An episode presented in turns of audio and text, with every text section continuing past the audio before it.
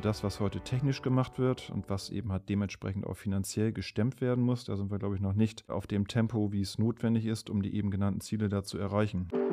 Insofern ist mein Eindruck, dass auch in anderen Unternehmen die Möglichkeiten der Finanzierung dessen, was man eigentlich als weiteren Ausbau und auch Umbau der energiewirtschaftlichen Systeme da machen möchte, dass man da schon am Rand dessen ist, was man, glaube ich, traditionell da leisten kann.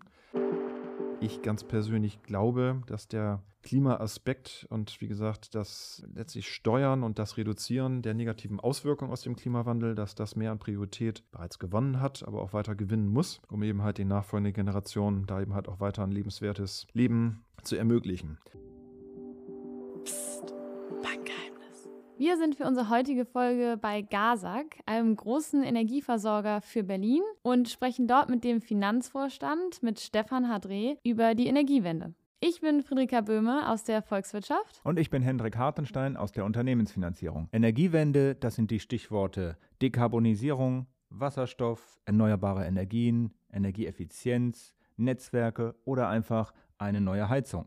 Was gibt es bei Investitionen in diesem Bereich zu beachten und wie kann die Finanzierung gelingen? Zu diesem Thema gibt es eine aktuelle Studie von BDEW, VKU, Deloitte und der Deutschen Kreditwirtschaft und die findet ihr in unseren Shownotes. Für das Interview sind wir heute bei unserem Gast auf dem EUREF Campus in Berlin.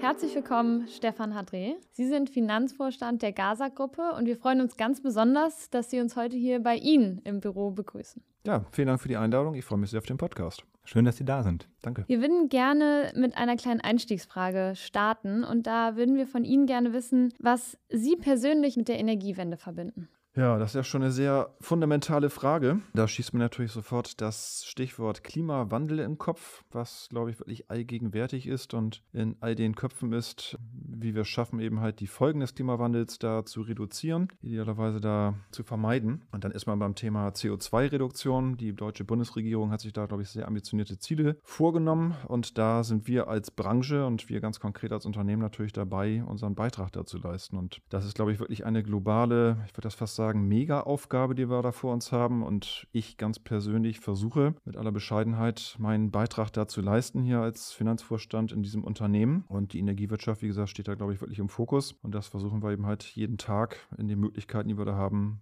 zu tun. Und dabei versuche ich auch einen gewissen Optimismus auszustrahlen und da nicht zu resignieren. Da so im Englischen würde man das so eine Can-Do-Mentalität vielleicht auch mit an den Tag zu legen. Denn ich glaube im Grundsatz eigentlich Lösungskonzepte und auch Technik, da voranzukommen und da auch Lösungen umzusetzen gibt es. Ist einfach nur eine Frage des Tuns und der richtigen Rahmenbedingungen und entsprechend nicht aufzugeben und weiterzumachen. Wir sind ja bereits mittendrin. Wir sind mittendrin und auch im Thema. Sie sprachen von einer globalen Mega-Aufgabe.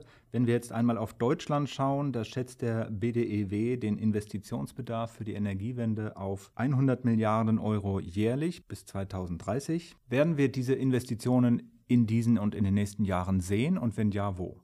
Vermutlich, wenn wir mal 2024 starten, glaube ich eher nein. Kenne ich natürlich das Ergebnis nicht, aber ich glaube mit der Aufgabe, die da vor uns liegt und in der Tat gibt es da unterschiedlichste Studien, die genau zu solchen Zahlen kommen, die Sie da nennen. Und das sind auch nur die Zahlen bis 2030. Da hört die Reise noch nicht auf. Danach wird es weitergehen. Also am Ende werden wir wahrscheinlich sogar die Billionengrenze dann irgendwann knacken, sondern ich glaube, wir werden dann einen gewissen Hockeystick haben. Das heißt, wir müssen weiter beschleunigen, und zwar beschleunigen im Sinne der Umsetzung der Transformation. Das heißt also das, was heute technisch gemacht wird und was eben halt dementsprechend auch finanziell gestemmt werden muss. Da sind wir, glaube ich, noch nicht auf dem Tempo, wie es notwendig ist, um die eben genannten Ziele da zu erreichen. Also das, glaube ich, das wird noch, da werden wir noch an Geschwindigkeit steigern müssen. Es gibt nach meinem Eindruck Bereiche, wo es schon wirklich gut läuft, wenn es um die Energietransformation geht. Gerade der Ausbau erneuerbarer Energien kann man da wahrscheinlich nennen, Windenergie, aber auch Photovoltaik, Offshore, Onshore, all das, was da gibt. Da sind, glaube ich, auch Rahmenbedingungen verbessert worden. Gerade Photovoltaik fallen mir da Dinge ein, dass die Beschleunigung auch stattfindet. Stichwort Wasserstoff, Infrastruktur, Kernnetz ist da ein Fachbegriff, wird ein Übertragungsnetz, wie es jetzt aussieht, gebaut oder finale Planung. Steht gerade fertig, über 8000 Kilometer. Auch das geht da, glaube ich, gut voran. Kraftwerkstrategie ist gerade vom Bundeswirtschaftsministerium veröffentlicht worden. Auch da zeichnen sich jetzt klare Rahmenbedingungen ab, sodass eben halt entsprechend die Investitionen auch da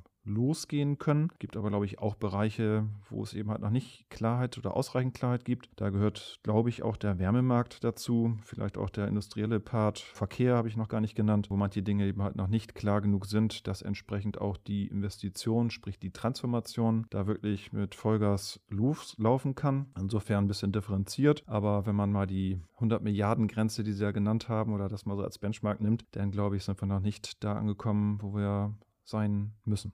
Sie haben es gesagt, wir sind noch nicht da angekommen, wo wir sein müssen. Vielleicht einmal grundsätzlich nachgefragt, was sind denn die zentralen Herausforderungen bei den anstehenden Energieinvestitionen?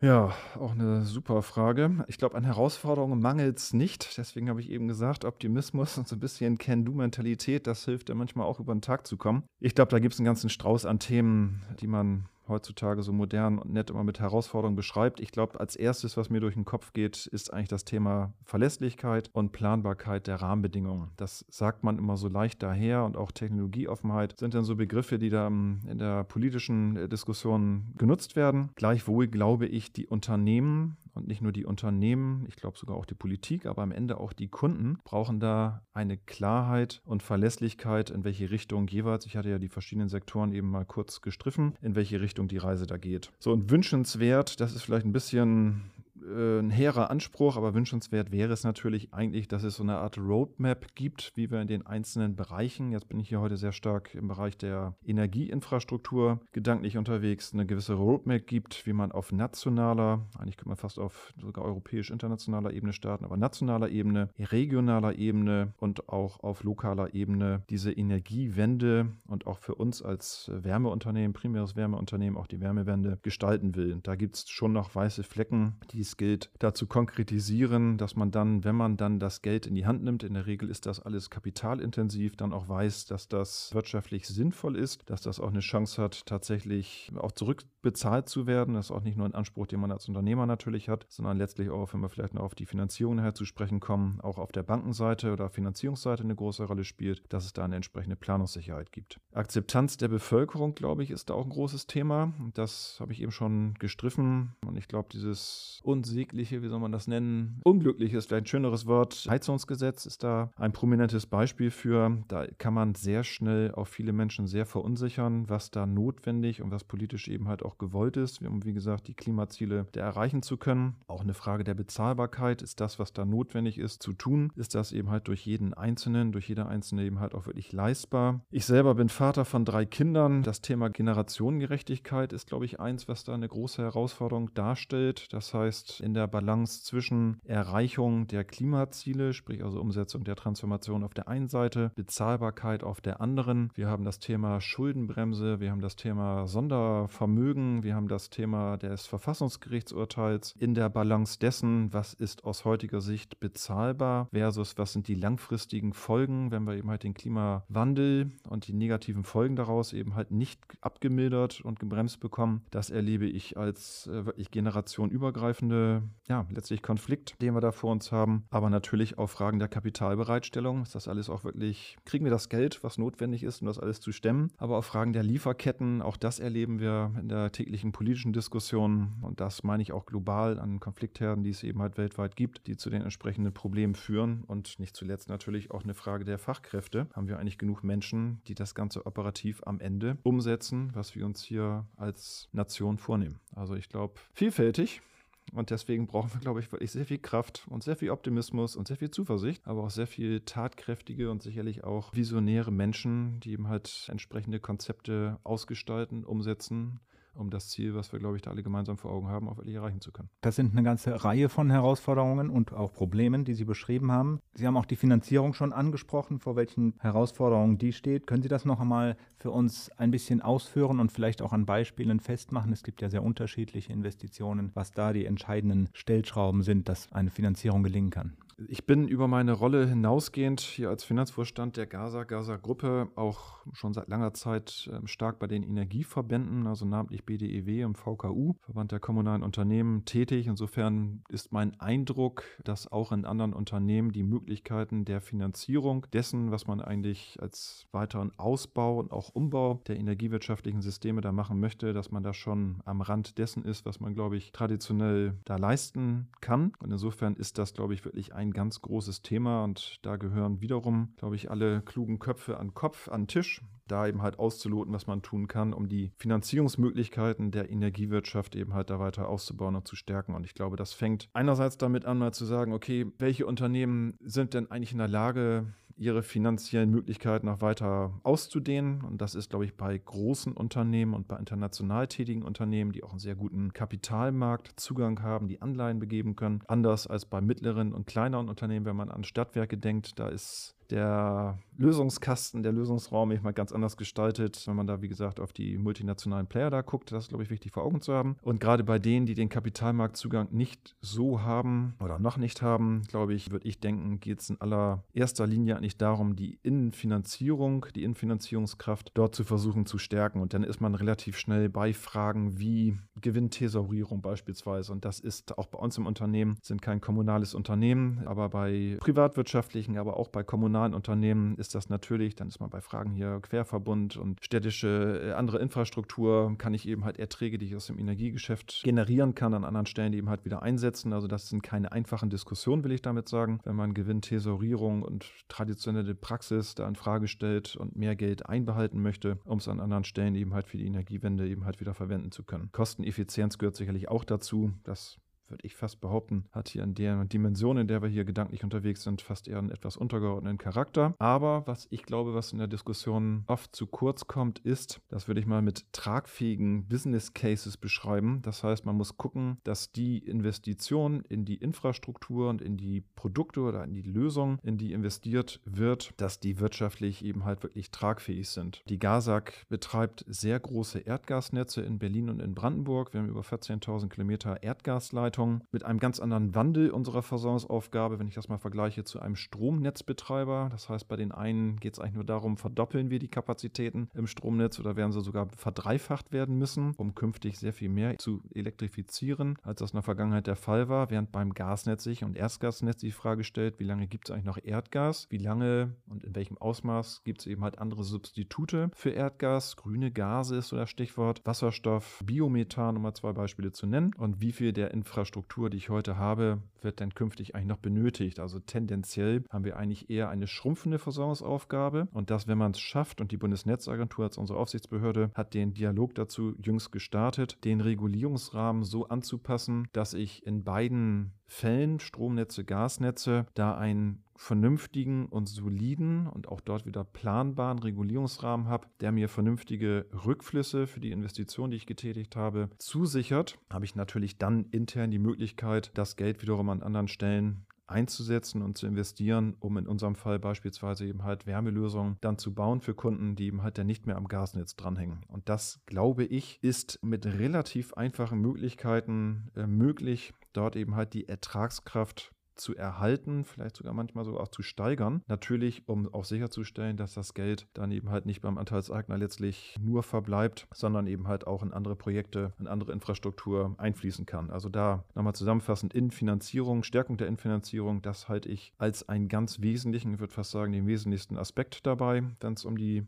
Fragen eben halt der Finanzierung der Energiewende geht. Gleichwohl ist natürlich die Außenfinanzierung auch ein großes Thema. Das heißt, wie befähige ich die Unternehmen eigentlich die Möglichkeiten, die der Finanzmarkt und der Kapitalmarkt bietet, die eben halt auch zu nutzen, je nachdem welches Unternehmen, welches Profil, Unternehmensprofil ich da habe, wie groß das Unternehmen ist. Ein besseres Zusammenwirken vielleicht zwischen, ich nenne das mal Energieregulatorik und Bankenregulatorik ist da, glaube ich, ein guter Aspekt. Das heißt, wie schaffe ich es einerseits Verständnis auch auf der Finanzierung Finanzierungsseite hinzubekommen und dann vielleicht gewisse Kennzahlen, mit denen wir jetzt wirklich gewohnt sind, lange zu arbeiten, Eigenkapitalquoten, Nettoverschuldungsgrad, um mal zwei Beispiele zu nennen, vielleicht auch das etwas im Neudeutschen nennt sowas zu stretchen, also das weiter zu optimieren, eben halt zugunsten einer verbesserten Finanzierungsfähigkeit. Auch das sind, glaube ich, Diskussionen, die da notwendig sind. Förderprogramme gehören natürlich immer dazu. Nochmal der Verweis auf das Verfassungsgerichtsurteil macht das aktuell gerade nicht einfacher, ist, glaube ich, aber notwendig. Aber auf Fragen der Risikoverteilung wir erleben viel, dass wenn wir mit Banken und bei Finanzierung in Gesprächen sind, dass natürlich immer die Risikofrage, welche Risiken sind mit Investitionen, mit dem Fortführen unserer Geschäfte da verbunden, eine große Rolle spielen. Es müssen, glaube ich, nicht immer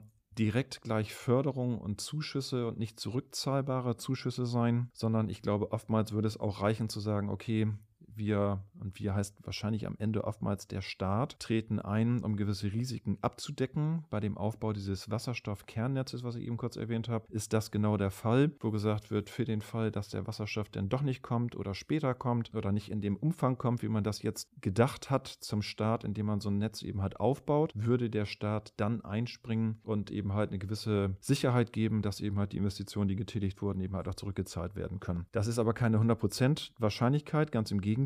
Wir gehen davon aus, dass es gar nicht notwendig sein wird. Insofern ist, glaube ich, so eine Risikoteilung da auch nochmal ein sehr wichtiger Baustein, um die Finanzierungskraft da weiter zu erhalten und weiter auszubauen. Und das Letzte, was da vielleicht auch noch aktuell mit reinspielt, was uns sehr beschäftigt, ist natürlich das ganze Thema grüne und graue Investitionen. Wir sind dann beim Thema EU-Taxonomy, ESG, beim Thema CSRD, da kann man jetzt viele Fachbegriffe nennen. Also das Augenmerk und auch zu Recht aus reguliertem Blick heraus der, des Finanzmarktes auf die Unternehmen für was wollt ihr das Geld eigentlich haben? Wo wird es denn eigentlich wirklich rein investiert? Das ist sicherlich auch erstmal heute eine Herausforderung, aber ich glaube, die ist notwendig und auch sinnvoll und auch richtig, um die Kapitalströme wirklich auch dahin zu lenken, wo sie eben halt aus den Klimazielen heraus, die ich eingangs genannt habe, eben halt, wo sie eben halt auch entfließen sollen.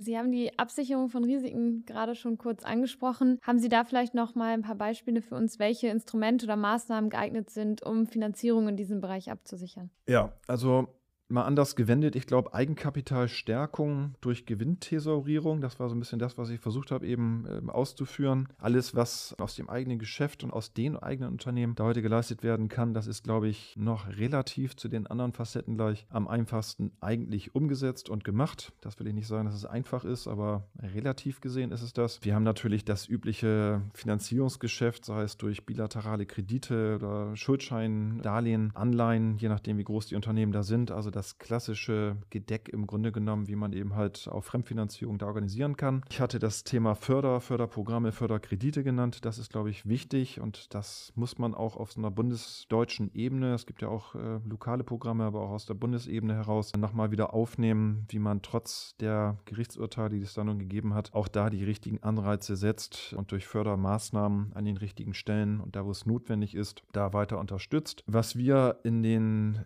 Verbänden gegenwärtig diskutieren, ist, ob es nicht auch Fondslösungen geben sollte. Das heißt Energiewendefonds, wenn man so einen Arbeitstitel, vielleicht sogar auch mit so einem Blick Richtung Partizipation. Das heißt, wie kann ich auch Bürger, einzelne Menschen letztlich, die ein Interesse haben, vielleicht selber auch direkt betroffen sind, auch selber zum sogenannten Stakeholder machen und die eben halt an solchen Finanzierungen äh, mit beteiligen. Ich glaube, da geht noch viel mehr als das, was wir eben halt heute da im kleinen Maßstab hier und da bereits haben. Und der letzte Punkt hatte ich eben kurz schon erwähnt, ist das Thema Risikoteilung, Aufteilung. Alleine durch das Übernehmen von Risiken, so ein bisschen aus dem Versicherungsgedanken fast heraus, in der Annahme, dass die in aller Regel gar nicht eintreten, glaube ich, würde man da auch zu sehr guten Lösungen kommen und eben halt die Finanzierungskraft, wie gesagt, da auch weiter stärken und ausbauen.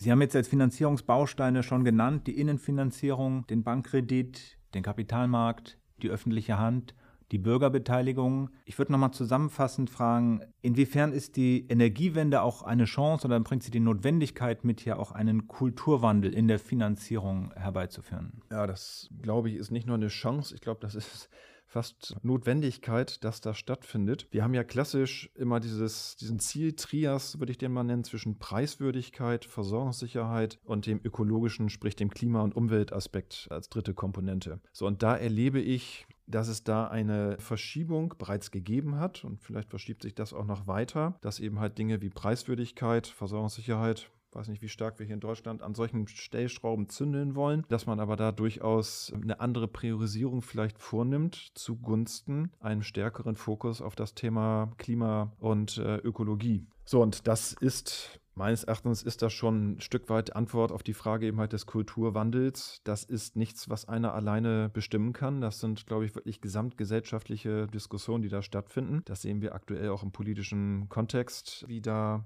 die Meinungen durchaus auseinandergehen. Also insofern ist Kulturwandel da, glaube ich, da sind wir mittendrin und das ist auch notwendig und das ist auch notwendig, dass das in der breiten Öffentlichkeit da diskutiert wird und wir uns eine Meinung bilden. Ich ganz persönlich glaube, dass der Klimaaspekt und wie gesagt, das letztlich Steuern und das Reduzieren der negativen Auswirkungen aus dem Klimawandel, dass das mehr an Priorität bereits gewonnen hat, aber auch weiter gewinnen muss, um eben halt den nachfolgenden Generationen da eben halt auch weiter ein lebenswertes Leben zu ermöglichen. Das ist gesellschaftlich, das findet natürlich auch bei uns im Unternehmen statt. Wir haben uns als Unternehmen auf die Fahnen geschrieben, bis 2040 klimaneutral sein zu wollen. Und das sage ich hier als Vorstand eines Unternehmens, was heute weit überwiegend seinen Ertrag immer noch aus Erdgas erwirtschaftet. Das heißt, wir stehen vor einem massiven internen Wandel, wie wir uns neu erfinden, wie wir unsere Produkte und unsere Dienstleistungen eben halt so umbauen, dass das tatsächlich dieser Vision irgendwann ähm, Rechnung trägt und die auch erfüllt und einlöst. Und das macht natürlich auch was mit dem Management, aber auch mit jedem einzelnen Mitarbeiter, mit jeder einzelnen Mitarbeiterin.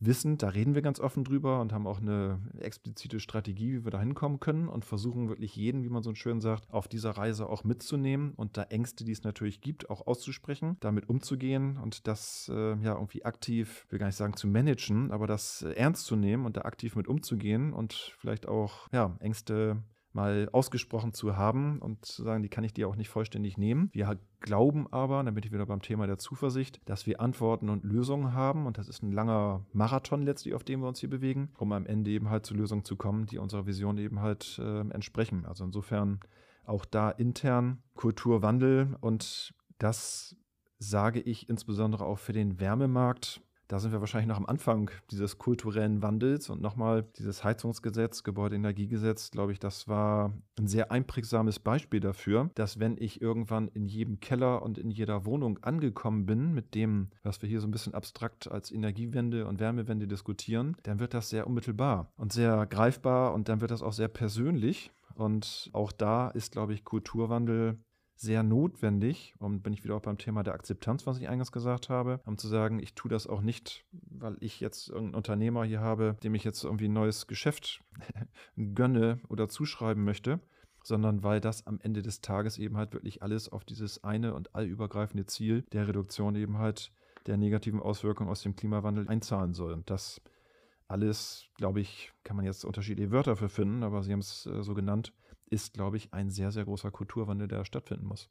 Wir würden gerne noch kurz einen etwas konkreteren Blick auf die politischen Rahmenbedingungen setzen. Sie hatten schon angesprochen, insbesondere Verlässlichkeit, Planbarkeit. Haben Sie darüber hinaus vielleicht noch ein paar Punkte? Was braucht es von Seiten der Politik, um die Energiewende voranzutreiben? Ich glaube, jetzt habe ich viele Dinge nur gestriffen und auch nur streifen können hier in der Kürze der Zeit. Aber ich glaube, das, was ich deutlich machen möchte, ist die aus dieser Innenfinanzierungskraft, was ich vorhin erläutert habe, die Dinge, die sehr nah am Kerngeschäft sind, das, was man da verbessern und optimieren kann, das ist glaube ich, und das nochmal mit allem Respekt, da sind auch viele Akteure, da sind Aufsichtsbehörden mit involviert, das ist schon alles kompliziert genug, aber relativ gesehen noch am einfachsten lösbar. Und da bin ich gerade als jemand, der bei uns im Unternehmen ein großes Netz mitverantwortet, Erdgasnetz in unserem Fall, also auch als Netzbetreiber hier, beantwortet die Frage durch den Dialog, den die Bundesnetzagentur jetzt gestartet hat, wie man den Ordnungsrahmen, den Regulierungsrahmen für das regulierte Netzgeschäft, das kann man vielleicht auf Übertragungsebene auch sehen, aber insbesondere auf Verteilungsnetzebene Strom und Gas, wie ich den novelliere, um die Kapitalströme wirklich zu mobilisieren und sicherzustellen und gerade mit dem Erdgasnetz mit einer perspektivisch kleiner werdenden Aufgabe da einen passenden Rahmen zu haben, um da auch sicherzustellen, dass es da keine Stranded Investments beispielsweise gibt. Das sind durchaus Risiken, die da im Raume stehen, um das Geld dann zu nutzen, an anderen Stellen wieder einzusetzen, um dort die Energielösung, Energiewirtschaft der Zukunft aufzubauen. Das glaube ich, da,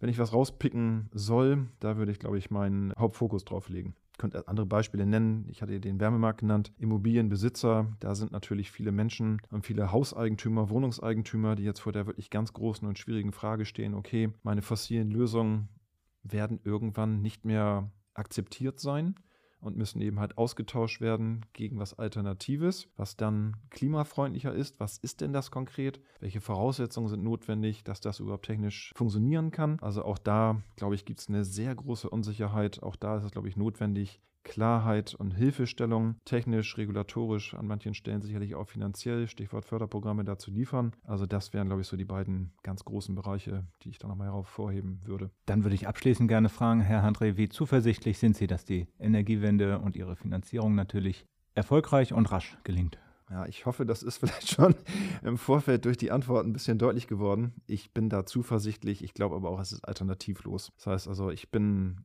der festen Überzeugung, dass das, was uns, wenn wir hier nichts tun, bevorsteht, das wird uns wirklich in eine Welt führen, in der, glaube ich, keiner leben möchte. Und insofern haben wir die vielleicht auch historische Chance, aber auch Verantwortung zu agieren und eher an Tempo zuzulegen, statt weiter fortzufahren oder insbesondere zu resignieren. Und das ist das, was mich antreibt, jeden Tag aufs Neue ins Büro zu kommen und meinen Beitrag dazu zu leisten, in dem Umfeld, was mir da zur Verfügung steht, da eben halt einen positiven Beitrag zu leisten. Insofern bin ich da voller Energie, aber auch Zuversicht, dass wir das hinbekommen. Sie haben dieses sehr komplexe Thema sehr schön für uns sortiert. Vielen Dank, Herr André. Vielen Dank. Dankeschön. Vielen Dank. Wir haben heute etwas gehört über die Rahmenbedingungen für eine erfolgreiche Energiewende. Dazu gehört vor allem die Verlässlichkeit und Planbarkeit von Investitionen. Es braucht im Grunde so etwas wie eine Gesamtroadmap, die auch die Akzeptanz der Bevölkerung hat. Und was die Finanzierung angeht, da kommt es erstmal darauf an, die Innenfinanzierungskraft der Unternehmen und Stadtwerke zu stärken, intelligente Lösungen zu finden für die Risikoteilung, um sie auf verschiedene Schultern zu verteilen. Dann können sich Kapitalmarkt und Banken an der Finanzierung beteiligen. Insgesamt braucht es so eine Art Kulturwandel in diesem Bereich. Vielen Dank fürs Zuhören und bis zum nächsten Mal. Bis zum nächsten Mal.